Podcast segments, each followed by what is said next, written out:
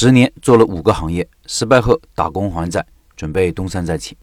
社群里一位老板分享了自己二十年的创业生活经历，读起来很多感想。我的读后感放文章最后了，听完你也说一说。老板说：“说说我这些年的开店经历。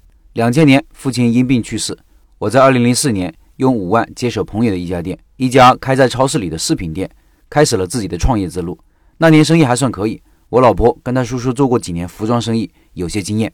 到了零五年，投了八万五，又去开了一家女装店，因为生意不好，中间转让过一次，对方也是个新手，做了五一节三天，第四天半夜跑了，我们也拿了一万五的转让费，生意维持到年底关门。”在转让后重新开业时，我就是没有想到转行开家饰品店，因为开在超市里的饰品店生意还是不错的，应该开个饰品店才对。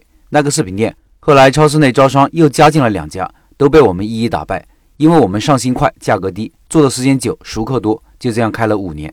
在这中间还开过一家内衣店，原因是看到我们隔壁的内衣店生意很好，起了贪心，投了九万在另外一家超市开起了内衣店。新入行，坚持了一年，不赚不亏，开了一年关门。做了五年饰品百货，总共多了三十二万，其中亏了九万内衣店，亏了八万五的衣服店，最后存款多了十四点五万，退出了百货行业。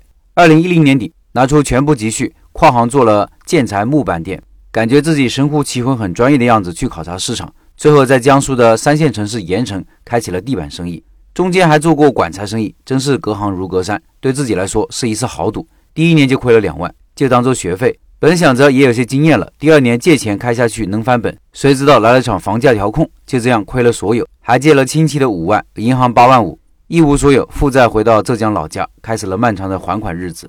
回家后，我们夫妻在一家有机蔬菜公司上班，自己有了做生意的口才和反应，被老板看中，提拔做了杭州区的经理，也加快了我们的还款能力。两人去除所有开销，两年时间就还完了所有的借款。本想着好好干一场，谁知老板帮人担保，对方拿钱跑路了。后来回家找到叔叔，在他厂里上班到现在。不过创业梦没死，老婆杭州回来后，让他在我们当地开的比较大的甜品面包店上班，学习管理和生产加工流程，方便后期开店所用。这也是前几次开店的经验教训：开店投资不能盲目，要懂行再开自己的店。学习四年，到二零二零年十一月，决定再次走上创业之路。也是因为前几次的原因，选择了先开私房烘焙。到现在听了开店笔记，学了营销，有了出来开店的想法。多听多学，也不想遇到大坑了。以上是老板的分享，下面是我的读后感。第一，做事情还是要专，专才能深，越深越高处不胜寒，人越少，这时候竞争优势就出来了。我们行走在江湖上，总会有各种诱惑出来，让我们忘记了初心，忘记了方向。所以说，精专深并不是一件很容易的事情。第二，开店做生意对人的能力的提升很快，开店一年顶三年，即使不开店了，回归职场。看问题的角度、处理问题的能力都会得到极大的提升。如果用创业的心把职场当战场，赚钱能力和职位提升也不是什么难事。老板就喜欢有老板意识的员工。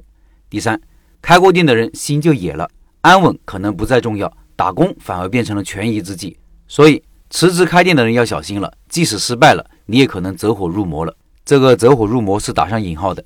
听完案例，你有什么感想呢？另外通告一下。和冷锅串串店老板沟通好了，九月下旬会上线冷锅串串。冷锅串串是有网红气质的品类，这些年也发展很快。也就是说，九月份我们有两场直播，一场是九月十一号的卤味，一场是九月二十五号的冷锅串串。这个音频的下方有直播二维码，可以用钉钉扫码加入。